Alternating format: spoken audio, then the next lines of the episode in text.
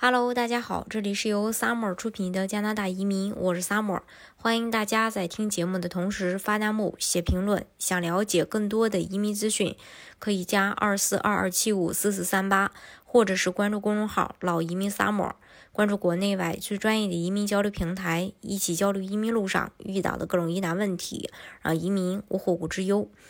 根据 CRC News 近日从加拿大移民局获得了最新积案数据。积压的申请呢，包括入籍、永居、学签、工签和旅游签。到二零二一年十二月为止，共积压了一百八十一点三万份申请。去年十月的时候，移民局报告了一百七十九点二万份的积压申请，而四十九天后，这个数据又上升了二点一万份，真的是越积越多。那什么时候是个头呢？具体永久居留权申请积压的情况是。技术人员类别的是二十三万四千七百七十份，家庭团聚类是十万五千两百九十八份，人道主义和同情的是两万七千五百二十份，入境许可持有人二十四，受保护的人是十五万七千六百五十八份，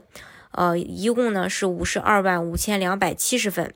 临时居留申请积压情况，像学签是十二万两千四百七十六。学签延期是两万四千四百六十一，临时居民许可是六千七百二十六，访问签证是四十万三千七百五十二份，访客延期是六万零四百九十九份，工签是七万八千零八十份，工签延期是十二万三千八百八十份，另外还有约四十六点八万份入籍申请也在等待处理。对比去年十月移民局的数据，目前异议和家庭团聚申请积压开始减少，但难民积压增加。截止到十二月，异议快速入境积压超过十一点九万份，而十月份的时候是十三点八万份，也就是说不到两个月的时间，已经处理了近两万份异议申请。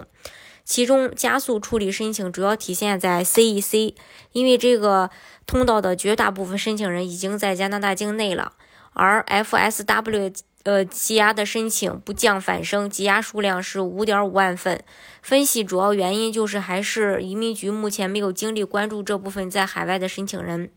家庭团聚申请总数降到了十点五万份，其中配偶担保积压还有五点五万份申请，父母担保积压降到三点八万份。看来家庭团聚申请还是被优先对待的。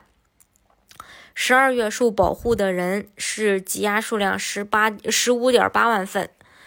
各类技术移民申请积压是向农业试点七百四十七份，大西洋试点两千九百九十八份，加拿大经验类两万四千六百七十五份，加拿大经验类非 EE 五十五份，育儿保姆类。旧的是一万旧政策是一万两千五百三十九份，联邦自雇是四千九百九十九份，联邦技术是呃 C 五十的那个是二百二十三份，联邦技术工人异议五万四千五百二十九份，联邦技术工人旧的是二十四份，医疗看护项目旧的是二十九，住家保姆新的是一千七百八十，省提名项目异议类别是三万九千三百二十五份。省提名项目非异议类别是两万七千四百二十一份，魁北克企业家四百六十二份，魁北克投资移民一万四千六百一十份，魁北克自雇人士八十五份，魁北克技术移民两万七千零四十六份，农村和北方移民试点九百九十二份，技术工人八百零五份，技术工人非异议九份，新创企业是一千两百六十四份。临时到永居两万零一百五十一份，总总计是二十三万四千七百七十份。家庭团聚类的话，呃，儿童和其他家庭类是八千八百四十八份，HC 是三千四百六十五份，父母和祖父母是三千八呃三万八千一百二十二份，配偶和伴侣是五万四千八百六十三份，总计是十万五千两百九十八份。这是目前关于积压的情况，这个积压确实也影响了大家，呃，就是说登陆加拿大的计划。但是不管怎么样，如果有意向的话，还是建议尽快的去提升日程，因为你越等越多嘛。